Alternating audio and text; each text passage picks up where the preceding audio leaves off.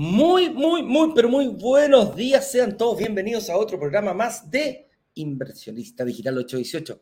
Que nos juntábamos, nos reunimos para conversar, para debatir, exponer ideas eh, sobre la inversión inmobiliaria. De una forma un poquito más relajada, pero no menos profunda.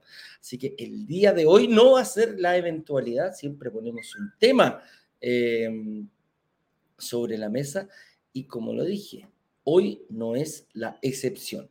¿Qué pasa si me equivoco llenando un estado de situación antes de invertir? Hay documentos, eh, hay documentos ah, que uno los puede mirar huevo, por así decir. ¿ah? Y decir, no, pongo lo que sea. Precisamente el estado de situación es uno que no puedes hacerlo. La verdad que puede definir eh, tu carta de presentación. Es como una selfie, ¿ah? es como que yo me mirara al espejo, te declara tu situación actual. Y si yo me equivoco o doy una imagen distinta a la que poseo, lo más probable es que em, a lo mejor pueda salir rechazado y pueda detener mi, pueda detener mi inversión inmobiliaria. Muchas veces nos ha pasado, no sé, o a quién le ha pasado, que tú vas a un banco, eh, te dicen, trata de postular a un crédito hipotecario uh, o un crédito consumo. La verdad que el, el, estado de situación es un documento que se llena bastantes veces durante el proceso de que tú entras a un banco. Cuando entras te lo piden, cuando necesitan eh, eh, actualizar tus datos también va un llenado nuevo. Cuando cambia tu situación, eh, no sé, patrimonial o, tu situación financiera o tu trabajo, también te lo piden llenar. Cuando quieres sacar un crédito, de, ya sea de consumo hipotecario, también te lo piden. Entonces, es algo que lo mantenemos ahí. Antiguamente era un tremendo mamotreto. Hoy día vamos a ir viendo cómo se está llenando y qué podemos provocar y cómo nos podemos preparar precisamente para el momento que me lo soliciten. Y cuando te lo solicitan, hoy, desde hoy te van a empezar a solicitar ese documento y ese documento lo necesitan las personas que reservaron el día de ayer. ¿ah? El día de ayer abrimos nuestro carrito a las 7 de la tarde en punto como es tradición. Eh, repartimos a la gente que se había preinscrito. Soy el director, después lo voy a pedir ahí porque hubo muchas eh, personas que me dijeron... Que me dijeron, oye, Eduardo, me preinscribí, yo estuve a las 7 en punto, eh, reservé, pero no he podido reservar la, la, ¿cómo se llama? la hora de, con el analista, o traté de meterme en el link, no sé cómo se hace, no te preocupes. Vamos a ir pasando, vamos a partir ahora.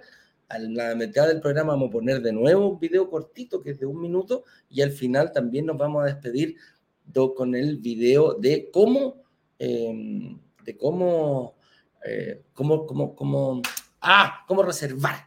Ese es. Así que, eh, señor director, hagamos una cosa al tiro aprovechando que estoy desconectado. Mostrémosle a toda nuestra gente, a tanto la gente de Twitter, perdón, de Instagram, como los de que están acá, cómo se reserva. ¿Ah? Veámoslo al tiro. Veamos, pongamos el video y si no lo pone usted, lo pongo yo.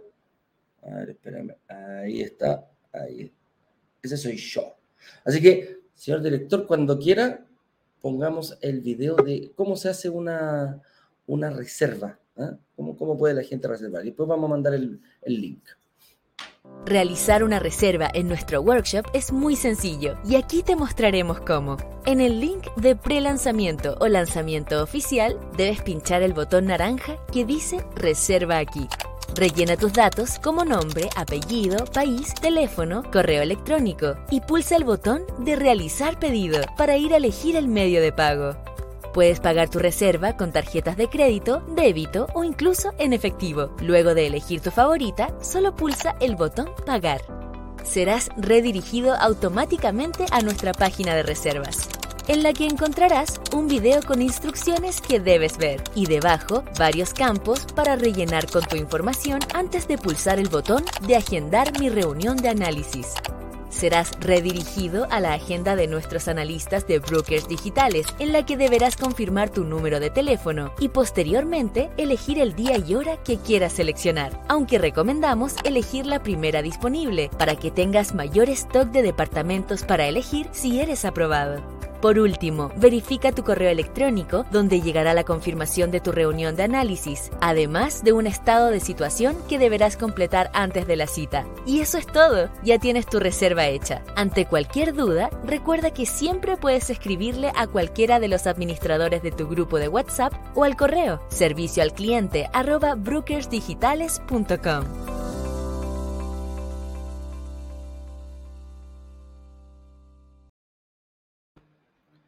Clarito, clarito, clarito, clarito. A ver, acá, para acá. Esto viene por ahí. Ahí estamos.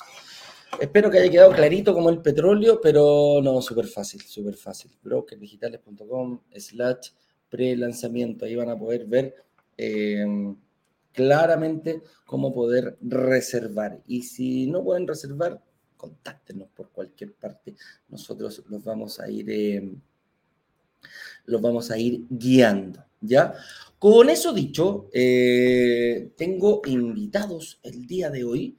Em, y vamos, espérate, vamos a tener muchísimas actividades el día, hoy día al mediodía vamos a tener una, una, vamos a salir exclusivamente por Instagram a la una y media, vamos a tener una actividad donde podemos hacer preguntas y respuestas, cualquier duda que les haya quedado del proyecto, de cómo invertir, alguna duda, con lo que sea, con lo que sea, eh, lo vamos a ir contestando. Así que no se preocupen. Y en la tarde tenemos, eh, en la tarde tenemos a las 7 de la tarde el lanzamiento oficial. Estamos preparando los últimos detallitos ahí. Incluso va a venir el, el, el gerente general, si no me equivoco, de la inmobiliaria para que nos diga un poquitito este proyecto como este proyecto como ¿Por qué, lo, ¿Por qué lo crearon? Ah? ¿Por qué se le ocurrió en ese sector? ¿Qué tenía de especial? Para todo ese tipo de cosas lo vamos a ir, eh, lo viendo. Y ustedes le van a poder hacer preguntas, así de simple.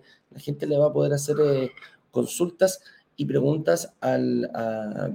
Porque hay, hay cosas que nosotros no las sabemos, y eh, qué mejor que nos conteste directamente eh, la persona que está a cargo, que es su hijo eh, pasan a hacer estos, eh, estos proyectos. Así que ese es el objetivo y eso es lo que vamos a tener hoy en día durante todo el día. Para la gente que esté tranquila la comunidad, eh, por, WhatsApp, eh, por WhatsApp, vamos a ir informando todas las actividades, horarios para que no tengamos problema y tengas claridad de que no te pierdas nada. Y para la gente que no quiere perderse absolutamente nada, una muy buena idea es ir a a YouTube y meterse, inscribirse eh, y pinchar la campanita. Y con esa campanita te vas a asegurar de que nunca, cuando nosotros estemos en el aire haciendo algo, siempre te va a estar avisando unos 10 minutitos antes. Te va a decir, ah, Broker Digital está en el aire, ¿ya?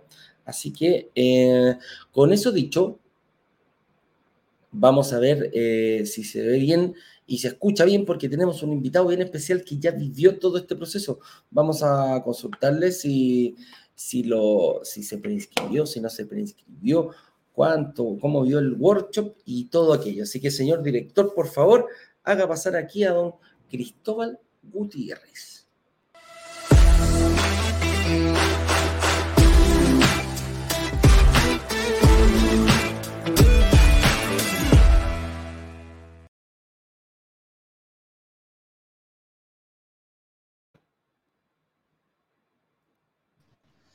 Don Cristóbal Gutiérrez, ¿cómo estás tú? ¿Cómo estás tú? Don Eduardo, ¿qué tal? Buen día, ¿cómo estás tú también? Yo acá súper bien.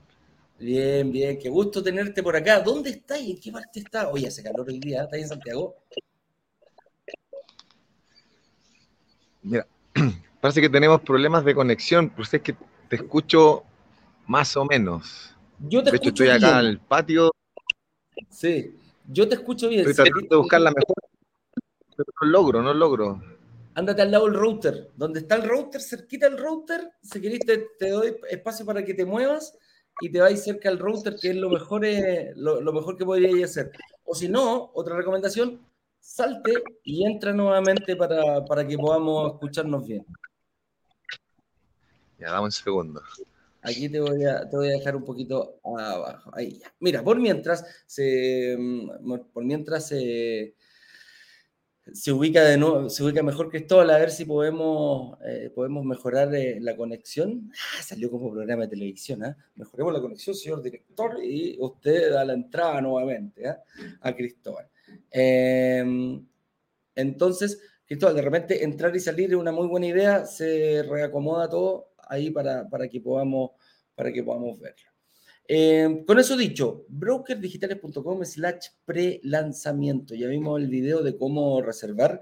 Hoy eh, puedes, puedes hacerlo durante todo el día, 24 eh, horas antes. Este, este, link va a estar abierto hasta las 18.59, porque a las 19 horas en punto se abre masivamente para todas las personas que estén en el lanzamiento, en el lanzamiento oficial. ¿ah? Ahí vamos a estar aclarando todas tus dudas eh, hablando, exponiendo, vamos a hablar específicamente de las tipologías, de los bonos, eh, todo lo que viste ayer, los que se preinscribieron, que lograron ver el video, lo van a poder hacer directamente ahora con, eh, va, a estar Ignacio, va a estar yo, va a estar el, señor director contestando las preguntas y también el dueño o gerente anual ejecutivo de la inmobiliaria. Ya para que nos explique paso a paso por qué decidieron hacerlo ahí, por qué esa ubicación, cuál es la ventaja que tiene hoy, cuál va a ser la ventaja futura. Lo único que te digo que va a ser de esos proyectos que van a estar entre dos líneas de, metro. No solamente una, que eso,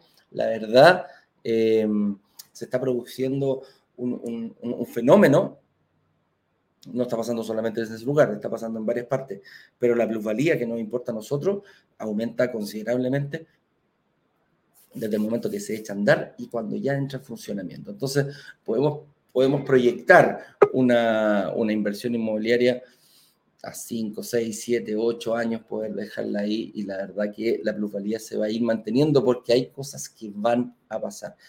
No hay que mirar tanto hoy día, quizás en un futuro eh, que hoy día no es mala la plusvalía para nada, pero de aquí adelante va a ser bastante mejor. Entonces, esa puede ser una de las eh, ventajas, creo yo, que nos pueden inclinar fuertemente, nos pueden inclinar fuertemente a realizar una reserva.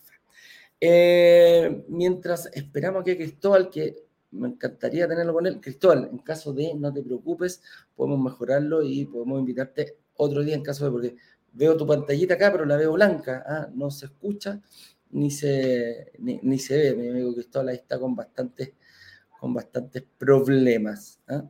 Pero veámoslo, señor director, usted me dice, continuamos, eh, entramos al, de lleno ya al tema, o si no, eh, esperamos un poquitito más, a largo, a largo, señor director, o todavía no. Dígame usted, eh, ¿qué hacemos? ¿Ah? A ver. Ahí parece que está echando Cristóbal por otro lado. Vamos a darle un par de minutitos. A ver si se puede. A ver si se puede, Cris. Ahí, ahí, ahí, déjame. Permiso, voy a hacerte pasar para ver si tenemos mejor conexión. Te veo como súper. Espérame, dame un momento. Déjame dejar esto acá. Salir de acá también. Ahí, a ver si mejoramos. Cristóbal, ¿cómo estáis? ¿Me escucháis ahora? ¿Aló? Ahora, yo no te escucho, yo no te escucho. No te escucho. Estás, ahí, estás muteado, amigo mío. A ver, ¿o no? No. Estás con volumen. Aló. A la una, a las dos, veamos si se puede. Oh. Estamos malena, Cristona. ¿eh? Está, re, está complicada la conexión hoy día.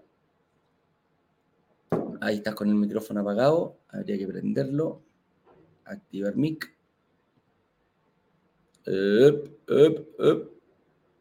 Tienes que activar el micrófono.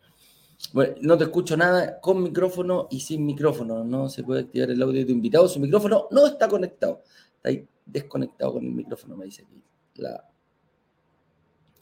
Hagamos una cosa. No nos preocupemos. Piripiri. Ahí sí. Está ahí. veamos si mejora un poquitito voy a partir con el, con el tema Cristóbal y si no lo dejamos para mañana, y encantado, no te preocupes, que sí o sí eh, vamos a salir. Entonces, vamos a avanzar, eh, vamos a avanzar. Por último, mañana, Cris, llega un poquito antes al, al ¿cómo se llama? Llegáis tipo 8, 8, 10 y como cosa más coordinamos bien el, tema del audio, el tema de la, de la, imagen y tu conexión a internet. De repente amanece medio complicada esta cosa, así que eh, no te preocupes, mañana salimos y nos das tu testimonio, que a nosotros nos interesa demasiado saber en qué estás, cómo llegaste aquí y a nuestra comunidad también. Así que, Cris, te mando un abrazo y mañana lo coordinamos nuevamente, ¿te parece? Para ir avanzando. Señores, entonces, partamos con el tema del día de hoy. Dice, ¿qué pasa si me equivoco llenando un estado de situación antes de invertir? Para eso, no voy a estar solo, voy a, invitar acá a que pase conmigo mi estimado amigo eh, Jorge Larrucó, para que hablemos un poquitito de cómo llenar y no equivocarme en un documento tan importante como es el estado de situación. Así que, señor director, por favor, haga pasar a nuestro amigo Jorge Larrucó.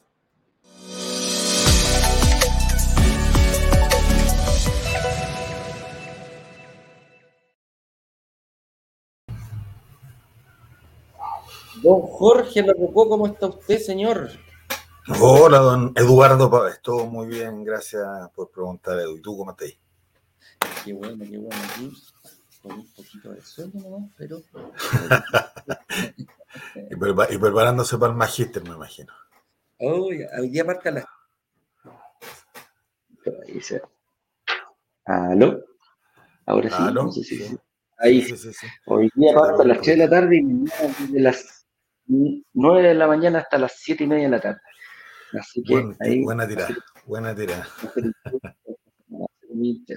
Oye, em, bueno, eh, bienvenido y partamos a un tema que tú lo manejas bastante bien. Cuando hablamos que hoy a las 10 de la mañana o a las 9 y media ya parten, parten las reuniones, em, nos referimos precisamente a esto, nos referimos a un estado de situación. Tú que tienes tanta, tuviste tanta experiencia en, eh, en banco. Pues vamos a ir analizando para que nos ayude estos detallitos, estos secretos que debe saber nuestra comunidad para llenar bien una estado de situación y no eh, embarrarla de, entrada. ¿ah? Entonces, partamos por lo más básico. ¿Qué es un estado de situación? ¿Cómo lo, tú que lo veías y lo manejabas a diario, me imagino, en los bancos? Mm, eh, definámoslo un poquitito qué es. Mira, lo definiste tú bien al principio, cuando empezaste el live, comentaste qué es lo que es un estado de situación, voy a tomarme de ahí. Es tu carta de presentación básicamente de cualquier institución financiera. Tienes que pensar que no necesariamente la institución te conoce, por lo tanto necesitas saber varios datos de ti y qué mejor forma de plasmarlos que ponerlos en este estado de situación. Eh, por lo tanto es eso, es una carta de presentación tuya hacia el banco una vez que el banco te conoce de todas formas, te va a ir preguntando más adelante, perdón, Edu, porque eh, las condiciones en tu vida van cambiando. Por lo tanto, muchas veces vas a tener que actualizar este estado de situación. Pero la mayoría de las veces es tu carta de presentación. Es importante la carta de presentación y por qué, me tengo, por qué me tendría que yo presentar frente a un banco. Y para mí la pregunta es clara. ¿Tú le prestarías plata a un desconocido ¿ah? que pasara por el lado tuyo y te dijera, oye, Jorge, eh, ¿me prestáis, eh, no sé, 80 millones de pesos para comprarme una casa? Te voy a decir, ¿y quién es este? imagínate, que si a tu familia y amigos le hacía para pasarle plata, imagínate a alguien que no conoce. Alguien que no conoce. Entonces, uno tiene que tener una presentación. Vamos a ir desmenuzando un poquitito después más adelante cómo, cómo, cómo ir llenando y cómo está compuesto este, este, ¿cómo se llama? Este documento. ¿Por qué las entidades, la, entidad financiera lo exigen? Y principalmente hay que, mm, hay, que tener bien claro, hay que tener bien claro, una entidad financiera, el objetivo, el core de una entidad financiera no es quedarse con una propiedad, no es rematar propiedades, no ganan plata por el sentido. El core de cualquier entidad financiera es prestar dinero un poco con una ganancia en base a lo que ellos lo, consiguieron, donde compraron ese dinero, de donde lo trajeron, lo traen a un precio y después eh, darle, agregarle tasas de interés, agregarle spread y eh, sacar un rédito, una ganancia por haber hecho esa transacción, prestándosela a otra persona. Y el objetivo, más allá de lo que la persona vaya a hacer con ese dinero, es que me lo devuelvan en el plazo pactado en el plazo y las condiciones que llegaron, que se firmaron. A ti nadie te pone una pistola en la cabeza para decir firma, firma, firma. Lo que sí consideraste que la institución A era mejor que la B para ti o mejor que la C y eh, firmaste un crédito, ya sea de consumo, ya sea una tarjeta de crédito, ya sea un crédito hipotecario, pero las entidades financieras lo único que quieren es que te devuelvan ese dinero. Lo pactamos 5, 10, 15, 20, 30 años, un año, da exactamente lo mismo. Una cuota, un periodo. Eso consta, eh, por, por, ese es el core de las entidades financieras. Y tal cual como lo comentamos recién, pues, amigo mío, aún tú le prestarías plata a un desconocido que no lo has visto ni en pelea de perro, no sabes si gana, eh, no sabes lo que gana, no sabes cómo ¿Y gana. ¿En qué condiciones? y en qué condiciones es tan, es tan importante. Oye, ¿lo viste tú dentro de tus años de experiencia? Alguien que haya llenado mal eh, y, y, de repente, eh, ¿qué pasaba cuando, cuando, cuando le decía, oye, saliste rechazado, lamentablemente, porque eh, tú ganabas, no sé, pusiste aquí que ganabas 500 mil pesos. Y el tipo te decía, oye, no, pues si yo no gano 500 mil pesos, yo gano 1.500.000 pesos. Bueno, y no aquí usted, el... señor, aquí usted, señor, puso 500 lucas. ¿Te pasó alguna vez eso? Eh, muchas veces, muchas veces uh -huh. Eh, se llena esto en, en, las instituciones muchas veces a mano. A veces ilegible una letra o mal anotado un número o diste vuelta algún dato y eso inmediatamente te elimina eh, de la posibilidad de calificar para un crédito. Entonces es muy, muy, muy importante que tú puedas ir llenando esto ordenadamente, que sea con letra clara, si es que te toca llenarlo a mano. Nosotros afortunadamente lo mandamos digitalmente y de todas formas lo puedes llenar directamente hoy día cuando haces la reserva. Entonces es mucho más fácil leerlo, pero puedes teclear mal igual un número. Miraste justo hacia el lado, pusiste mal un número. Eh, lo, piensa, si lo hiciste mira, del, lo claro, si lo hiciste disculpa, si lo hiciste desde el claro. celular es mucho más probable, es mucho más probable que te puedas equivocar. Como le digo yo, yo, yo tengo los dedos cortitos, aprieto como los dedos claro, entonces claro. tan chicos los, los, números que te puedes equivocar. Piensa que lo, lo, que más me pasó muchas veces es que la dirección y la comuna estaba mal, porque justo vivía en el límite de la comuna, entre, por ejemplo, Ñuñoa y Macul. Y tú dices, perfecto, y la gente que va a verificar esta dirección desde la institución no cruza la calle si tú le pusiste que la comuna era Ñuñoa y tú vivías al frente que era Macul. Claro. Es como vivir ahí en Kennedy entre, entre Vitacura y, y Las, Las Condes. Condes. Si tú le pones la calle contraria, la persona que va a verificar no va a cruzar. Entonces, tener precaución en esos datos es súper importante al llenado del estado de situación. A mí me pasó, a mí me pasó una vez que eh, con, con, Claudio Sangüesa de Saeta sacamos Claudio, una, sacamos, sí, sacamos una, una chica, una amiga nos dice, oye, trabaja en el security, me acuerdo. Nos dice, sáquenme una cuenta corriente. Le dije, ah, ya, pues, buen banco, toda la cuestión, démosle. Vamos, ah. Y cada uno pone su dirección, pues y ponen el, eh, ¿cómo se llama? Y se lo pasamos. Le llenamos un estado de situación que ella nos pidió y toda la cuestión, ¿no? Y me dice, chiquillos, tengo un problema. ¿Qué pasó? Claudio, tú saliste aprobado porque ella es la comuna de Providencia y yo vivía a dos cuadras de Claudio. Dos cuadras. Pero era, justo pasaba el límite de, de, entre Ñuñoa, para, para, para mi lado era Ñuñoa y para el lado de él era, era Providencia, pero era a dos cuadras. Y me dice, Eduardo, quedaste eliminado, no voy a poder sacarla. Y yo le digo, ¿por qué? Porque tú vives en la comuna de Ñuñoa y Claudio vive, le dije, le dimos dos cuadras. Sí, pero vive en la comuna de Providencia. Y el banco en ese momento, eh, ya no, no sé si lo hará hoy día, Que eh, son más. son tenía más comunas- sí, Sí. bancos chiquititos, claro. Y él nicho, dijo, sí. bueno, ciertas comunas, yo le voy a dar gente a ciertas comunas, ¿no? quería Las Condes, Providencia, todo el sector oriente, Vitacura, no había ningún problema. Ah, Pero si no vivías en las comunas que ellos querían, y a Ñuñoita no lo querían, ¿eh? Así que me dijeron, no hay cuenta, me dijo, tengo que leer una situación. No, le dije que estar haciendo cuestiones sí, de no, paletear. no, por otro lado nomás, claro. Claro, Sí, por otro lado. pa- Así que pasa, pasa. pero ahí me quedé con mi cuenta Ruth del Banco Estado. ¿ah? Ahí nomás, a darle. Ah, cachai. Ya. Oye, entonces, ya sabemos los, los- los perjuicios, si nos equivocamos. ¿Qué pasa, bueno, ahora si. Eh, ¿En qué partes le, le vamos a poner ojo? ah? ¿Cómo está compuesto? Y, y vamos a darle los tips a las personas, a nuestra comunidad, para que no se equivoque precisamente en cómo llenar un estado de situación. ¿Te parece? Y, para partir con ello, eh, tenemos principalmente cuatro ítems importantes dentro de este documento. Cuando, cuando tú partiste, me imagino, me voy a remontar, yo también trabajé en banco hace mucho tiempo, el estado de situación parecía un papiro, era un tremendo, era un tremendo, era un tremendo papel con lado y lado, y tú veías unos, y veía unos cuadraditos chiquititos donde tenía que poner letra y número. Hoy en día, afortunadamente, ya se hace de forma digital.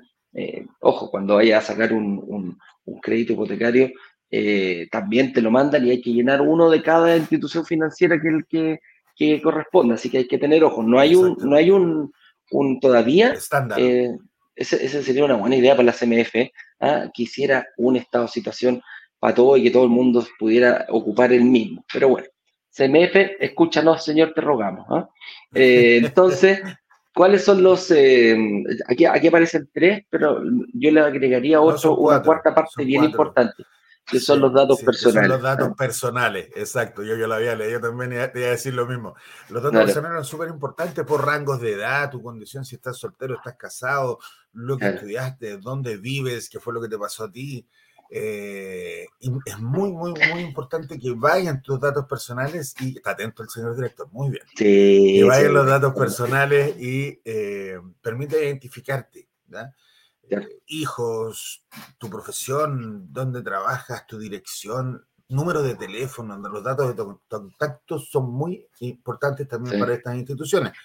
Porque si hay dudas, tienen que contactarte de alguna forma. Si eso está mal puesto, la verdad es que el, Ejecutivo normalmente lo va a descartar porque no tiene cómo contactarte hasta que aparezca nuevamente en, el banco a preguntar qué fue lo que pasó. y, por ejemplo, ojo, aquí hay, hay un, hay un dato muy, muy, muy, muy, muy relevante, sobre todo para nosotros que tenemos crédito hipotecario, eh, que buscamos crédito hipotecario en esta comunidad, eh, que es el, la edad, fíjate, la edad juega para mí un papel, un rol pues. importantísimo en esto. Es bueno no mentir con la edad, eh, pero aquí no hay, no hay forma de escaparse. ¿Y por qué? ¿Por qué es tan importante? Porque es un dato tan relevante. Porque te puede marcar la cantidad de años a lo que te van a prestar, la, cantidad máxima de años que te van a prestar el dinero. Y dos, dos, aquí hay un dato eh, que hay que anotarlo. Para mí, personalmente, y creo que compartiremos esto, Jorge, más importante, mira, más importante que la tasa de interés es el tiempo al que tú sacas un crédito hipotecario. El tiempo que tú vas a tener el crédito hipotecario. Si yo tengo un crédito hipotecario, puedo tomarlo a 30 años, me va a subir más la cuota a, la, a la, misma tasa de interés o quizá con una tasa mayor incluso, pero o menor, me va a subir más la cuota si yo lo tomo a 25, a 20, a 15, a 10 años. Es más importante el tiempo que yo saco que la tasa de interés. Es así de relevante y es así de cómo vamos a tener que ir moviendo nuestra, nuestra estrategia. Como, como decimos nosotros siempre, como decimos nosotros siempre, Eduardo, muy importante es que esto tengo que lograr que se pague solo. Para la inversión yo necesito el máximo plazo posible para que la cuota me quede lo más baja posible. Y eso va a depender de mi edad. Por eso es tan relevante como dices tú. Y lo otro, nos permite a nosotros, a mis analistas y a mí, hacer una correcta estrategia para el inversionista. Correcto. Cuánto hay que poner, en cuánto tiempo voy a ver el crédito. Entonces, muy relevante el tema de la edad. Ya, no, es bien, bien, bien, bien, bien importante. Entonces, ah, perdona, espera, déjame ver. Ya, no, nada que ver. Partamos entonces. Ingresos. Dijimos los datos eh, personales. Terminamos los datos personales. Ahora nos vamos a los ingresos. ¿Qué me tengo que fijar, Jorge, para yo no dejar ningún peso fuera eh, de este mm, ingreso? Llamamos a sueldos, de dónde yo gano plata, dónde yo saco plata. No dejes ningún ingreso demostrable fuera de este dato. ¿Ya? Tú eres independiente. Aquí le llamamos demostrable. Aquí le llamamos demostrable. Normalmente, por ejemplo, si tú tienes tu ingreso formal, tú eres dependiente de una empresa, tienes tus liquidaciones, colillas de sueldo, como tú quieras llamarle. Por lo tanto, yo puedo llevar esas liquidaciones y colillas a la institución y ahí está el respaldo de que de lo que yo gano está ahí en papel demostrado. Te van a pedir además, por supuesto, las cotizaciones para comprobar que efectivamente lo que dice tu ingreso es lo que se está cotizando en la FP para aquellos que son dependientes.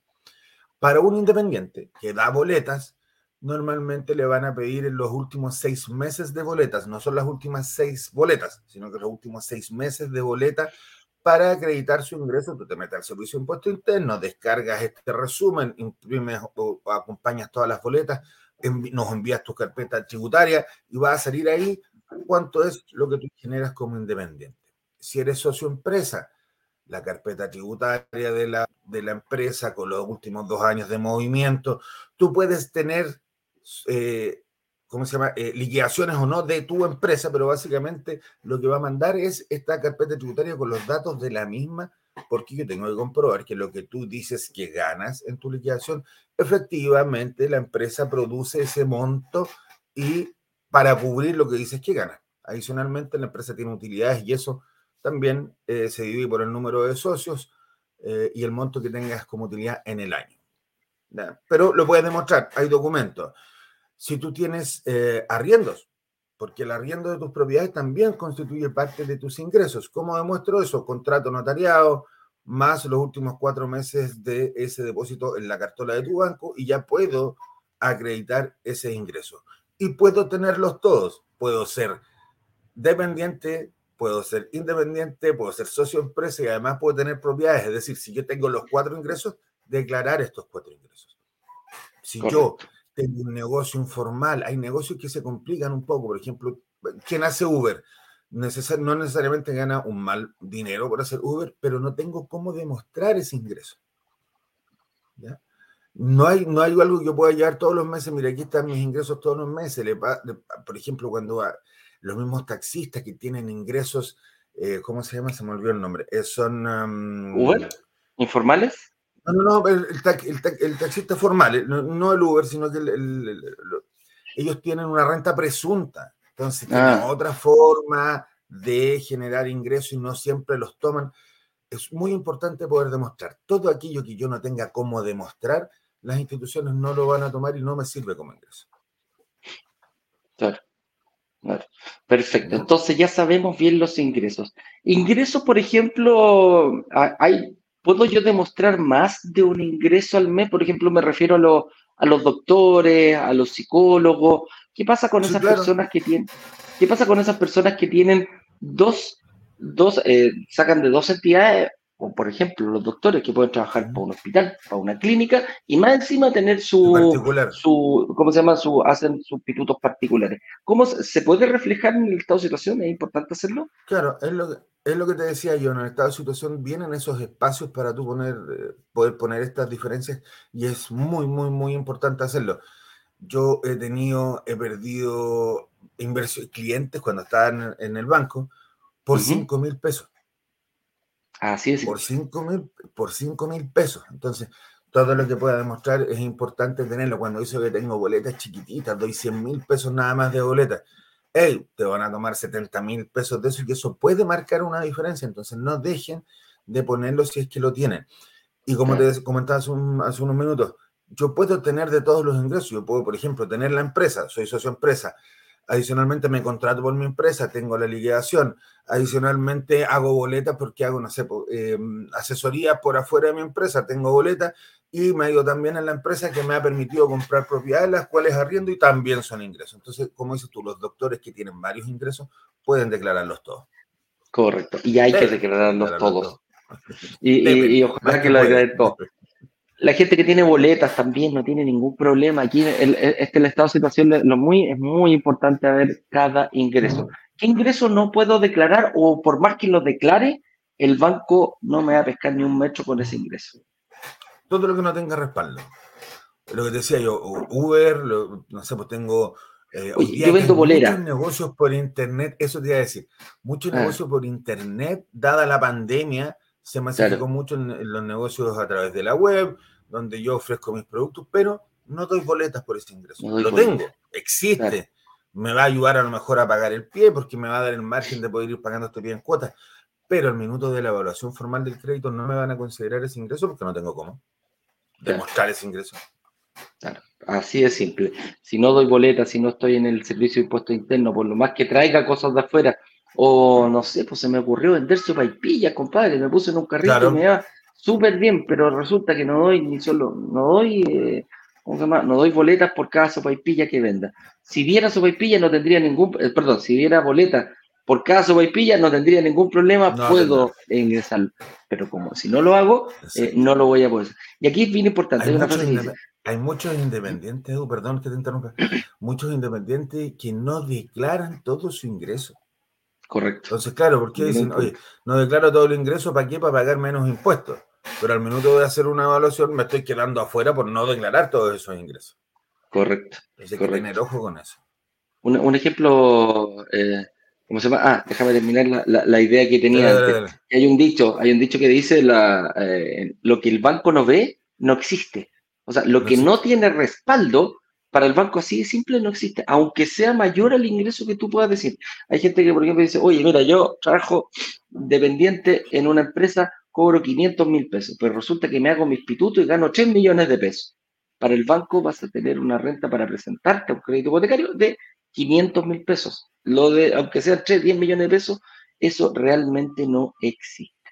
Y también sobre el otro punto que tocabas, me ha tocado ver muchas veces que algunas profesiones, no, no vamos a decir que da lo mismo, que pueden no, no dentistas, doctores, arquitectos, ingenieros, que hacen, eh, que tienen la capacidad de dar boleta, dicen, no, yo, mira, ¿para qué voy a, si yo gano 10 millones de pesos, claro, eh, yo eh, declaro un millón y medio y con eso vivo tranquilito, claro, vive con los 10 millones de pesos, pero cuando va a pedir un crédito al banco, dice, oye, yo gano 10, no, señor, usted demuestra un millón y medio, así que para mí usted solamente lo voy a evaluar por un millón y medio. Así que ojo, ojo, ojo con eso. Claro. Oye, eh, deuda. Rapidito, ¿cuáles son las deudas que nosotros no, no sé? Las deudas, todos los compromisos que yo adquirí con estas instituciones de manera formal las cuentas corrientes con sus tarjetas de crédito, si es que las tengo ocupadas o no, si es que tomé un crédito de consumo, cuánto pago mensualmente y cuándo termino de pagar ese crédito. Otro crédito hipotecario, si es que tengo, lo mismo, cuánto pago de ese crédito y cuánto es cuando voy a terminar ese crédito. Es importante recordar que para el tema de las deudas, estas instituciones consideran un endeudamiento responsable que yo destine el 40% de mi ingreso al pago de estas deudas. Y el parámetro es que el dividendo máximo que voy a alcanzar de acuerdo a mis ingresos es un 25% y la deuda o la cuota máxima de consumo que puedo pagar en el mes es de un 15% de mis ingresos. Es decir, si gano un millón, un dividendo no más alto de 250 mil y una cuota en consumo no más alta de 150 mil en promedio. ¿Ya? Tengo que demostrar también, evidentemente, esas deudas. Cuando yo me vaya a una evaluación formal, me van a pedir el respaldo de qué es lo que pago para poder visualizarlo. ¿Por qué es así importante las fechas de término de estos créditos? Porque si yo estoy invirtiendo como en el proyecto que estamos lanzando, que tiene una entrega a futuro, es muy probable que este consumo hoy día no me permita calificar, pero tal vez lo termino en un año y cuando me van a evaluar formalmente para el proyecto, ese crédito ya no va a existir. Por eso es tan importante las fechas de término de esos, de esos créditos. Acreditar cuántos son, los, cuántos son los montos totales que tengo en tarjeta. Una cosa es lo que yo tengo ocupado en la tarjeta, pero lo otro es lo que podría ocupar de esa tarjeta. Porque puedo tener 50 millones de pesos en tarjeta, pero yo digo, soy ordenadito, gasto 500 mil nomás. Ya, pero tenéis 45 millones de pesos dando vuelta que lo podía ocupar cuando quieras y eso, por supuesto, que te va a afectar en una evaluación. Así es, totalmente. Entonces, ya tenemos claro los ingresos, las deudas. ¿Qué es el patrimonio? ¿A qué nos referimos con patrimonio, eh, Jorge? Lo que has logrado construir en el transcurso de tu vida laboral. Evidentemente uno va trabajando para adquirir ciertas cosas, quisieras comprarte tu casa, quisieras comprarte tu vehículo, quisieras viajar, eh, por lo tanto, tú vas construyendo un patrimonio. Oye, me compré mi autito, me compré mi casa, he ido ahorrando para poner un pie. Nosotros les decimos que no es necesario que tengas ahorro para invertir, pero podrías haber estado durante todo este tiempo antes de conocernos ahorrando para tu propiedad. Eso es un patrimonio, es algo que te ha tomado tiempo construir, Y evidentemente, si yo estoy saliendo de la universidad recientemente, este patrimonio debiera ser más bajo porque no he tenido todavía la posibilidad de ir construyéndolo. Una persona ya con mayor edad ya se estima que debiera tener bastante más avanzado en este tema del patrimonio. Los mismos profesionales que invierten para su trabajo. Es decir, los dentistas, por ejemplo, que compran maquinaria, que compran este equipo, que no son baratos. Si yo soy transportista, me he ido comprando camiones, por ejemplo, eso es patrimonio, independiente que eh, lo tenga para mi empresa, pero lo he ido adquiriendo yo tan a nombre mío. Entonces, es importante ir, eh, entender que este patrimonio es lo que hoy día muy famoso, las Bitcoin. Está bien, el banco no te las puede considerar, pero las va a ver, sabes que las tienes y puede haber un buen monto ahí. Entonces, eh, por supuesto, todo esto que has podido construir con tu trabajo es tu patrimonio. Perfecto. Entonces ya tenemos muy bien eh, descrito todas las partes donde no nos podemos ir fijando. Entonces, aquí hay un par de preguntitas más como más específicas. Dice, ¿cómo justifico mis ingresos si tengo dos trabajos y uno es informal? Lo comentamos recién, lo formal se declara con todos los documentos que colillas, eh, ¿cómo se llama? Colillas de sueldo, colillas de sueldo, no sé si que antiguo, se te cayó el carnet con ese nombre, Jorge. Ahora yo se soy llama... una persona muy, muy, yo soy muy letrado, ocupo todos los términos posibles, nuestro público, nuestro público es amplio. Claro, muy bien, colillas de sueldo. El sector público creo que tenía colillas de sueldo, eran todos El sector público principalmente tenía colillas de sueldo. ¿Cómo se justifica hoy en día? Con. Eh, se me olvidó, ¿cómo se llama la liquidación de sueldo? Con la liquidación, de, sueldo, con la. Exacto.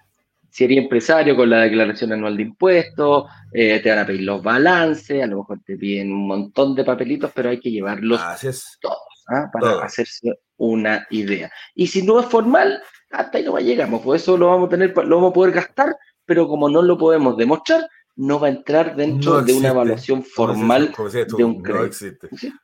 Así de simple. No existe. Oye, este, este es buena. ¿ah? Dice, si yo ya tengo una propiedad, ¿debo poner el hipotecario como deuda, así incluso se esté pagando sola? ¿Y a qué me refiero con se esté pagando sola?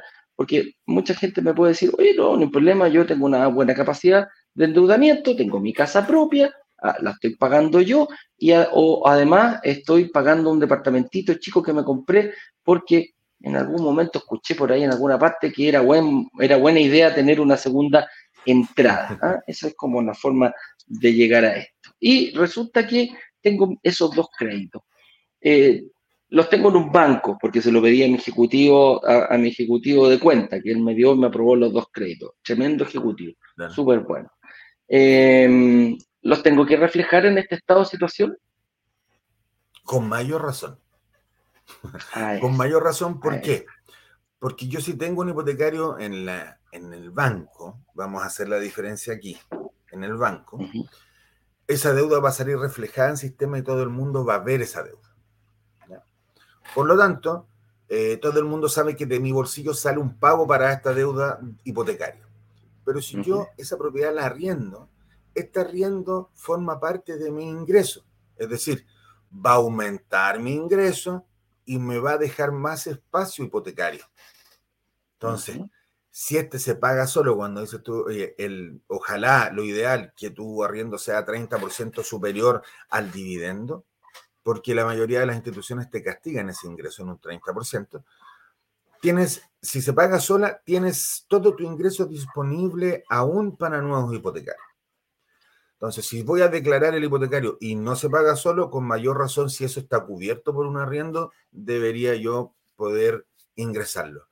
Y pensar que la mutuaria hoy día no tiene la obligación de informar esa deuda en el sistema bancario, o en la CMF, digamos.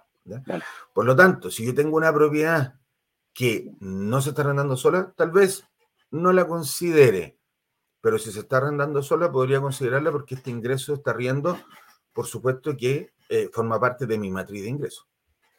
ojo, que si no se está arrendando, el banco va a pensar al tiro que eh, esa propiedad es tuya. Mira tú. Que la está, claro, que tú la estás pagando. y que el dinero para pagar ese dividendo sale de tu bolsillo. Si esa es la diferencia. Por lo tanto, ¿Cómo oye, por lo tanto, el arriendo en la buena, el no tengo contrato de arriendo, el se lo arriendo a un familiar.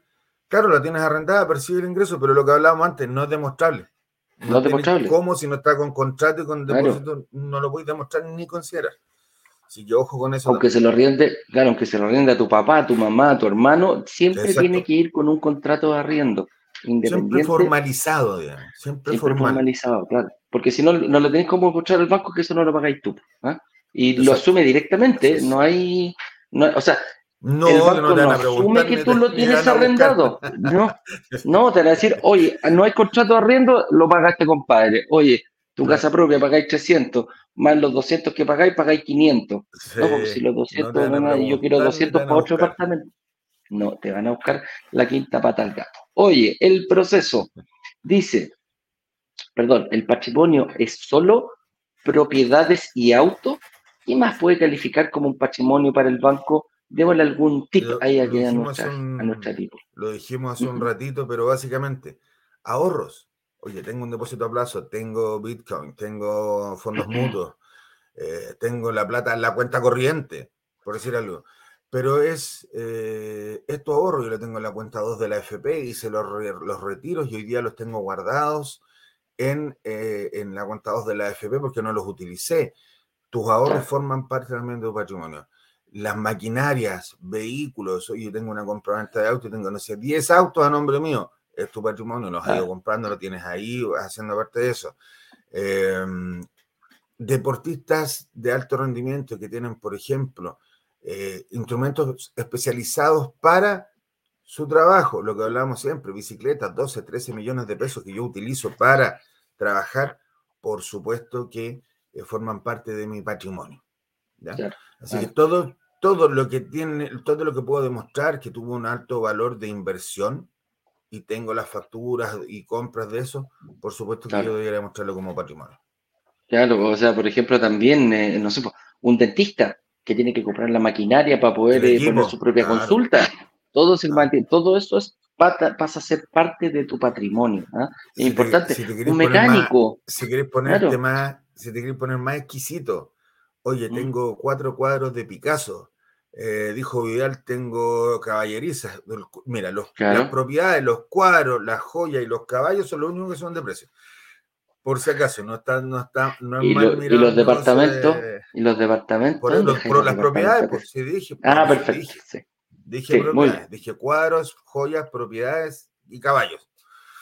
Suben. Así que es una buena inversión. Oye, y los hobbies también, ojo, Sí, los hobbies, los coleccionistas también tienen, por lo general, tienen, un, tienen un valor importante algunas colecciones. hay una inversión importante, por eso digo, lo de lo que tengo una ¿Eh? inversión importante que te puedas demostrar como patrimonio, que si hoy día la llego a vender me significaría a mí un ingreso importante. Es tu patrimonio. Has ido invirtiendo y has logrado en el tiempo eh, tener este patrimonio. Así es, así que todo, todo, todo cuenta, señores. Broker Digitales dice, eh, Digitales me ayuda con este proceso. ¿Qué pasa cuando llegas a una persona? Eh, hagamos un, parangón aquí. ¿Qué pasa cuando llegan nuestros inversionistas, Jorge? ¿Cómo, cómo lo asumes tú con los que llegan con, em, con el estado de situación lleno y los que hay que y los que no llegan con el estado de situación lleno a la reunión de análisis? ¿Hay alguna diferencia entre ambos? Por supuesto, el tiempo que le podemos dedicar, tienen que pensar que nuestro día está lleno de personas que están invirtiendo igual que tú. Por lo tanto, el hecho de que esto venga ya armado, a nosotros nos ahorra tiempo porque nosotros leemos este estado de situación antes eh, de entrar a la reunión, o tratamos de leerlo antes, pero la, idea es llegar ya para tener una para tener una idea y cosa que las preguntas que vamos a hacer nosotros sean más específicas porque vas a aclarar ciertas dudas nada más. ¿Qué pasa cuando tú llegas sin este estado de situación armado? Que el mismo estado de situación tengo que irlo preguntando yo para irlo armando y hacerme desde ahí la estrategia o hasta dónde puedo llegar. Entonces, ¿se puede? Sí, pero la verdad es que el tiempo es mucho más corto eh, cuando hay que armarlo en la reunión, este estado de situación, y nos dedicamos poco a explicar el proyecto o a ver bien el proyecto, hacer cálculos del proyecto. Queda todo muy apretado muchas veces. Entonces, si pueden hacerlo eh, antes de, para nosotros es muy, muy relevante. Totalmente. Entonces, la última pregunta, nos pasaba mucho, nos pasaba mucho que em, había muchas personas rechazadas dentro de, no por el estado de situación. Mm. Eh, algunos sí, y lo ayudábamos, como decía eh, Jorge, de repente se ven inconsistencias dentro, ¿cómo se llama? Se ven inconsistencias dentro del, del estado de situación. Entonces, ojo con eso, ojo con eso. Ahí nuestros analistas los detectan rápidamente. Tienen un ojo clínico. Yo, mira, el estado de situación lo veo como. ¿Hay cachado tú cuando vas con, con exámenes que te pidió el doctor? ¿ah? Y que tenés como 20 páginas y tú no entendís. No entendí. Nada. Con, y el suerte doctor que está, con suerte que está ahí dentro de los rangos nomás, ¿cachai? Yo no, Oye, sí, sí, ah, más menos, ah, claro, y con eso, eh, colesterol bueno, ¿ah? colesterol, menos 200 yo me siento bien. ¿eh? Después el doctor dice, está ahí pasado, pero como doctor, se aquí dice, sí, pero aquí hay otros valores y todo. El bueno, claro, el bueno es más alto que el malo, o el malo es más alto que el bueno. Así que, no, claro. Yo la última que fui, la última vez que fui, el, malo estaba muy malo y el muy y el bueno estaba malo. Así el bueno estaba malo. me mandaron a hacer dieta, me mandaron a cuidar. Oye, acá pasa lo mismo. ¿ah? Eh, puedo a lo mejor no calificar y de repente, bueno, no, aquí no hace magia. Esto, como te digo, es una foto, es como una selfie que yo me saque y va, va, va a representar, y ojo aquí, va a representar el momento. ¿ah? Una, una, foto es un instante, una selfie es un instante que estoy yo. ¿Qué pasa si me saco esa foto seis meses en el mismo lugar? Bueno, lo mejor voy a estar de distinta forma. Quizás voy a estar mejor o peor que seis meses atrás. Entonces, había un dolor bien importante que nos decían, ¿qué pasa si llenamos? Y lo veías tú, Jorge, se rechazaba muchas veces a, muchas personas, eh, rechazábamos en, el, en, la misma evaluación cuando la gente hacía nuestra, mm. nuestra cuando, cuando realizaba la reserva, em, y tomamos también el camino ahora para que eso dejara de suceder, el famoso fondo de inversión. ¿ah? Entonces, hoy día, dentro de la reunión que tú haces, me encanta, me encanta, me encanta, es, algo que, habíamos trabajado durante mucho tiempo, yo diría más de un año, llevamos trabajando la forma de no rechazar a tantas personas. ¿Cómo lo, cómo lo, cómo lo han visto ustedes, los analistas, dentro de, se llevó de buena forma, eh, la gente está dispuesta en ese sentido a decir, bueno, no, quizás yo no califico hoy día, hoy, mm. para, para quizás para un departamento, pero a lo mejor eh, parto en el fondo y lo más probable es que de aquí a un año, dos años, a lo mejor ya esté en condiciones de poder invertir en departamentos, porque ese es nuestro objetivo de los lanzamientos, invertir en departamentos y lograr que se paguen solo. Es una herramienta para... ¿Cómo, ¿Cómo ha sido la aceptación de la gente y esa, esa experiencia? Hay que, pensar que desde que se instauró este fondo, las personas que están rechazadas para una inversión son casi ninguna. Hay algunos por ahí porque no, porque la capacidad de pago, por, otros problemas, no, quieren, que ver con. Claro. Exacto, no quieren, no tienen que ver con que no puedan hacerlo, porque acuérdate que en el fondo de inversión la verdad es que puedes invertir desde poco monto mensual, pero no le llaman la atención o no lo entienden. Entonces, por parte de los analistas, la verdad es que el rechazo se redujo prácticamente a cero. ¿Ya? Y eso es muy importante porque tú dices, hoy día hay que pensar que este, que este fondo eh, yo trato de explicarlo así en las reuniones. Eh, yo está perfecto. Yo ya no puedo comprarme este departamento completo. Pero el departamento completo está compuesto de, no sé, 500 mil ladrillos. Y tú dices, ¿sabes qué? Me voy a comprar mil ladrillos. Ah, me voy a comprar los mil ladrillos. Tengo un millón, son mil ladrillos a mil pesos cada uno, perfecto. Y me compré mil ladrillos de estos 500 mil. Pero estos ladrillos forman parte de esta unidad más grande que tiene una rentabilidad en UF más lo que tenga de plusvalía en, el tiempo. Y mis mil ladrillos van a tener esa misma rentabilidad porque forman parte de este núcleo mayor. Pero aumentando el valor del ladrillo. Pero en menor valor, o sea, voy a tener la misma rentabilidad, pero en menor valor que fue la parte que compré yo. Entonces, puedo participar de, este, de esta inversión inmobiliaria, no tal vez en este minuto, no como quisiera, pero puedo tomar parte de y voy creciendo, después puedo comprarlo y si logro llegar al número que vamos a ver, podría hacerlo. Por lo tanto, ha solucionado o ha permitido a aquellos que por X motivos no podían acceder a, este valor de propiedad, pero participar de este mundo de la inversión inmobiliaria teniendo una muy buena rentabilidad, pensemos que está esperado hoy día que esto tenga rentabilidad de UF más el 4,75%, eso es lo que esperamos, nadie puede asegurar la rentabilidad, pero es lo que se espera, ¿ya? Es, una proyección austera y si, nos va, si fuese muy, muy, muy, muy, muy malo, de todas formas, está con la UEF y eso igual me lleva a tener mi dinero actualizado en el tiempo. Por lo tanto, sigue siendo una muy buena forma de inversión. Correcto, correcto. Entonces, eh, lo prometí. Eh, bueno, terminamos con, este, con, con, las preguntas. Espero que haya quedado bastante claro. ¿ah?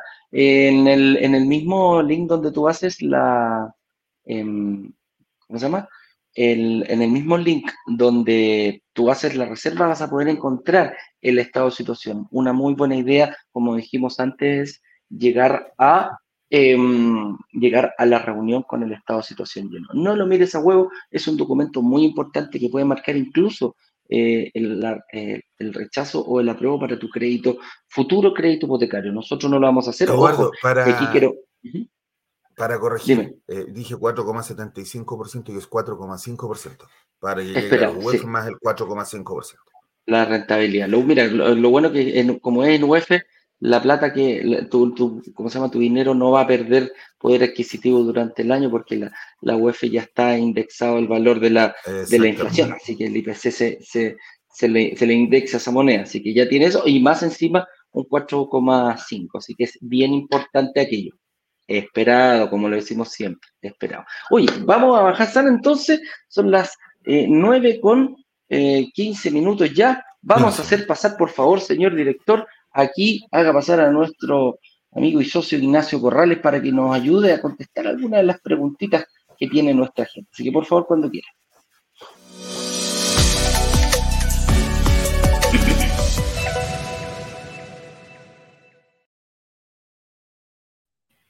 Hola jóvenes, ¿cómo están ustedes? Hola, Ignacio. Jóvenes, ¿ah? Gracias por lo de jóvenes. En este grupo me va cayendo a mí no más carito, así que estamos bien. Oye, eh, ¿cómo está Ignacio? ¿Cómo va todo? ¿Ah? ¿Mejor?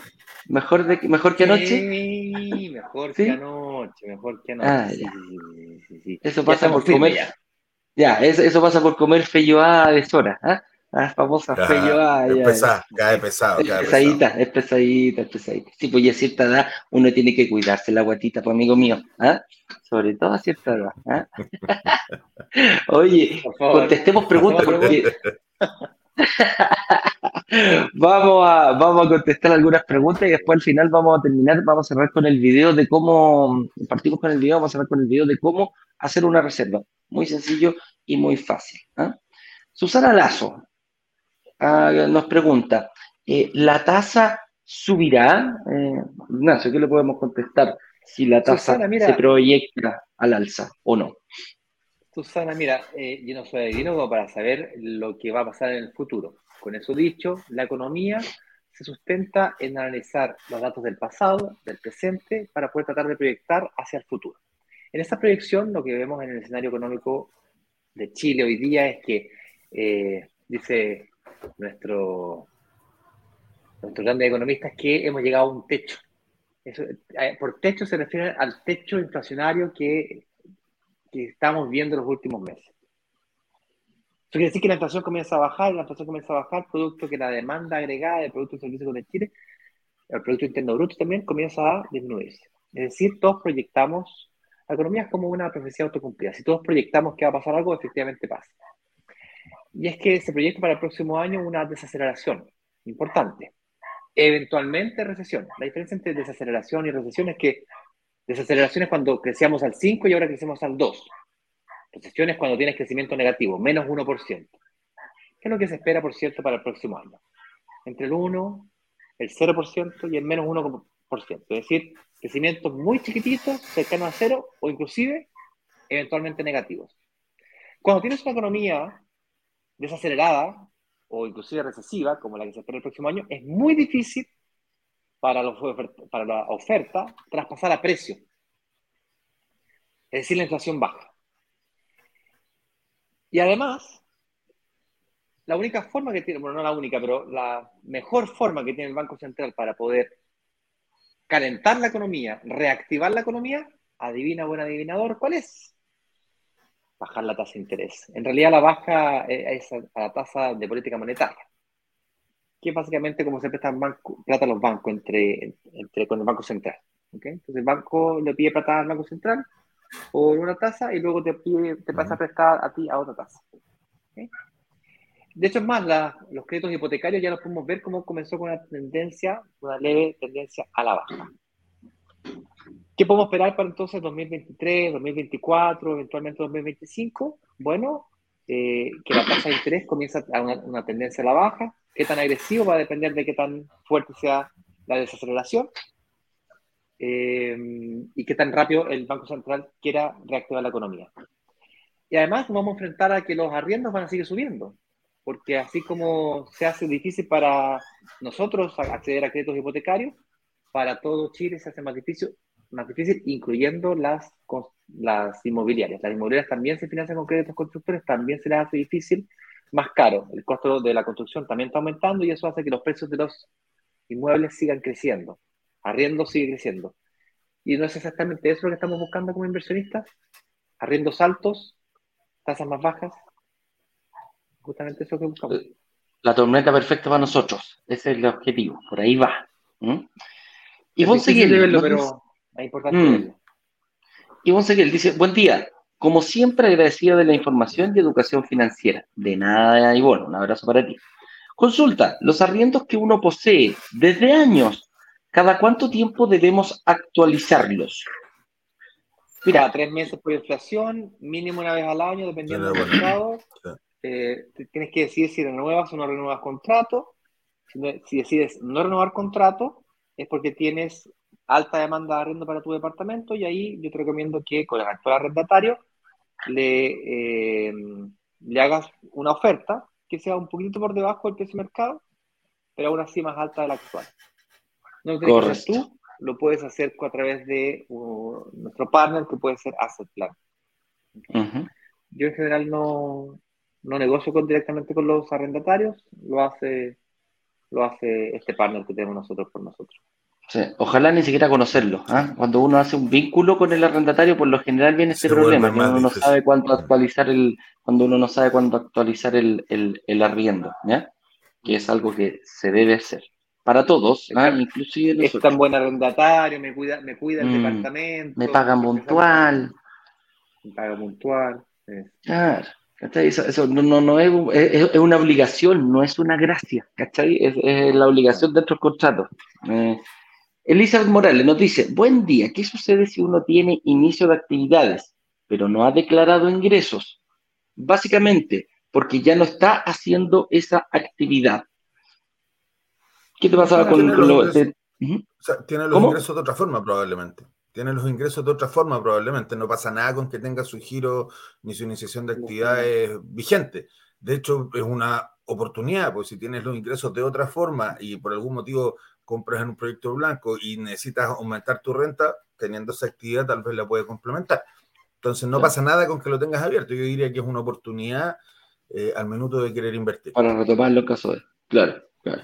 Pero no, le, no, no, lo perjudica, eso es lo importante que yo creo que dice Lisa. Por ejemplo, no sé, pues ella tiene giro de peluquera, ¿ah? y corta pelo, antes tenía su peluquería y ahora ya no la tiene porque está trabajando, no sé, en otra cosa apatronada. ¿No le influye, no le va a perjudicar tener esa empresa sin movimiento? Nada, ahí le quedó claro Eli. Eh, otra preguntita más nos dice, eh, los las profesiones efectivas son parte, perdón, las posesiones efectivas son parte de los patrimonios. Sí. Sí. Pues ahí te vas a encontrar con sí, pero te vas a encontrar con dos temas. Efectivamente, son parte de tu patrimonio, son para ti. Eh, es, bueno con, es bueno mencionárselo al banco porque, o las instituciones porque saben que está, pero para considerarlo completamente tuyo, esta posesión efectiva ya debe haber salido para que la este, bien esté a, tu nombre. ¿ya? Efectivamente, es parte de tu patrimonio, pero para considerarlo propiamente tal, sería bueno que esto ya esté a nombre tuyo para que el banco efectivamente eh, lo considere así. Pero sí, es parte del patrimonio. Eh, va a ser bien eh, visto, va a ser bien visto, así, ah, interesante, tiene esto, digamos. Pero hasta que no sabe, Es como el fútbol, hasta que no es gol, no, no, hasta que no Sí. pelotita. El proceso. no- Claro. La posesión efectiva principalmente es el proceso de que tú vas a tener algo a tu nombre, que alguna herencia, Exacto. tu padre, tu madre te dejó. El proceso se llama posesión efectiva.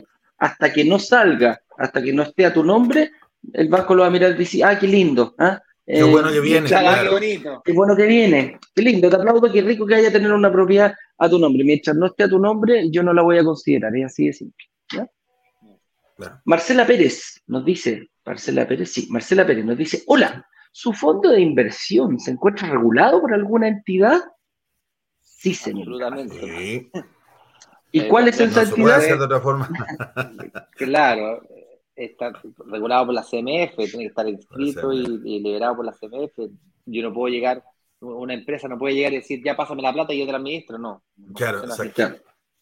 O sea, No. Ojo, pero ojo tiene, pero espérate, ojo, Sí, Marcela tiene razón, porque han habido algunos fondos inescrupulosos de gente inescrupulosa que ha eh, engañado a ciertas personas, ha hecho fondos de inversión, le pone el nombre de fondo de inversión, pero no está regulado por ninguna entidad. Y la única entidad reguladora de todos estos fondos que tiene que cumplir con, tiene que, oye, tiene la, la, la AGF, que es la administradora general del fondo, tiene que cumplir con una cantidad de eh, tiene que cumplir con una cantidad de requisitos muy importantes. De hecho, el otro día estaba hablando con el gerente y me dice, oye, me dice, ¿qué estáis haciendo? Me dijo, no, les, voy- les tengo que pasar porque nos exigen, cáchate, nos exigen acceder a una lista internacional de personas que están comprometidas, que son, por ejemplo, no sé, po, narcotraficantes o que tuvieron problemas y para que no vayan a blanquear el Así dinero es. en tu fondo, ellos tienen que poner los datos y si está en esta lista, no se puede invertir. Así de simple. Entonces, buscan tener dineros, obviamente, legales y que no vengan de eh, negocios medio truchos de algunas personas. Así que, pues, para tu tranquilidad, Marcela. Ahí Ignacio está mostrando, explícale ahí qué está mostrando Ignacio. Sí, lo que está mostrando recién es que tú te metes a la CMF, cmfchile.cl y buscas las instrucciones. Nosotros tenemos el, el- el fondo hoy día lo está administrando Tauros, para que no sepa los fondos. Se me cayó la calculadora, se me cayó la Se cayó el cassette, ah, se cayó el cassette o el Walkman. El VHS, el VHS se cayó. El beta. el beta. Oye, ahí buscas Taurus. eh, Taurus tiene todos estos fondos. El, el- el que está hecho para nosotros, este, el 10341. Aquí está toda la información del fondo. Entre esas cosas está el reglamento interno, el cual puedes descargar aquí. Yo ya lo descargué, está aquí y lo puedes leer todo lo que tú quieras. ¿Ok? Acceso directo de a través de la página web. Ah, no, eh, el acceso directo a través de la página web también podrías eh, llegar directamente. Me refiero a página web de Broker Digital. En brokerdigitales.com hay una sección que es inversión, fondo de inversión, y ahí hay unos enlaces directos que te llevan a la página del fondo por si te interesa revisar. Claro que sí, claro que sí. Puedes pasarlo con tu abogado, con Ujú. La gente que te protege ahí, que te cuida tu dinero, también no hay ningún problema. Oye, no tengo más preguntas, estamos justo, vamos a ir terminando, tampoco tengo preguntas aquí en, en Instagram, así que eh, Ignacio, gracias por habernos acompañado en las preguntas. Jorge, gracias por habernos dado los datitos del Bueno. fondo de inversión. A, a tomar rápido desayuno, compadre, que empiezan en un momentito más. Eh, todo nuestro equipo de analistas está preparado y nuestro equipo, mira, nuestro equipo de analistas está preparado 100% a atender a todas las personas que hicieron reservas el día de ayer y nuestro equipo de asesoras y back office eh, ya para contactarlos a cada persona, empezar a aclarar sus dudas, si pudieron hacer la reunión, los van a, los van a esperar a que la tengan para ver lo que dice el analista. Y si no has podido hacer tu reunión, escríbenos a servicio eh, al cliente arroba te vamos a ayudar a hacer tu reunión. Y si no, tu asesora te va a decir, Don Ignacio, ¿por qué no ha hecho su reunión? Ah, no se preocupe, lo que pasa es que no pude hacerlo anoche. No se preocupe, nosotros la agendamos rápidamente con un analista. Así que, eh, y nosotros, Ignacio, nos preparamos para las 7 de la tarde. ¿ah? A las 7 de la tarde, nuestro lanzamiento oficial. Así que eh, yo voy a estar ahí desde, desde la universidad haciendo el lanzamiento hoy día. ¿ah? Voy a tener que salirme la a la- vamos a estar junto a la inmobiliaria, a los gerentes de la inmobiliaria, para preguntarle todas las preguntas que quizás yo no logré responder el día de ayer en el video de prelanzamiento. Así es. La, la oportunidad es hoy día a las 7 de la tarde. ¿ok? Así que no te la pierdas. Un abrazo grande, señor director. Nos despedimos con el video de la reserva. Nos vemos a las 7 de la tarde en punto. Que estén bien. Chau, chau. Realizar una reserva en nuestro workshop es muy sencillo y aquí te mostraremos cómo. En el link de pre-lanzamiento o lanzamiento oficial debes pinchar el botón naranja que dice Reserva aquí. Rellena tus datos como nombre, apellido, país, teléfono, correo electrónico y pulsa el botón de Realizar pedido para ir a elegir el medio de pago. Puedes pagar tu reserva con tarjetas de crédito, débito o incluso en efectivo. Luego de elegir tu favorita, solo pulsa el botón Pagar. Serás redirigido automáticamente a nuestra página de reservas, en la que encontrarás un video con instrucciones que debes ver y debajo varios campos para rellenar con tu información antes de pulsar el botón de Agendar mi reunión de análisis. Serás redirigido a la agenda de nuestros analistas de brokers digitales, en la que deberás confirmar tu número de teléfono y posteriormente elegir el día y hora que quieras seleccionar, aunque recomendamos elegir la primera disponible para que tengas mayor stock de departamentos para elegir si eres aprobado. Por último, verifica tu correo electrónico donde llegará la confirmación de tu reunión de análisis, además de un estado de situación que deberás completar antes de la cita. Y eso es todo, ya tienes tu reserva hecha. Ante cualquier duda, recuerda que siempre puedes escribirle a cualquiera de los administradores de tu grupo de WhatsApp o al correo servicio al cliente arroba.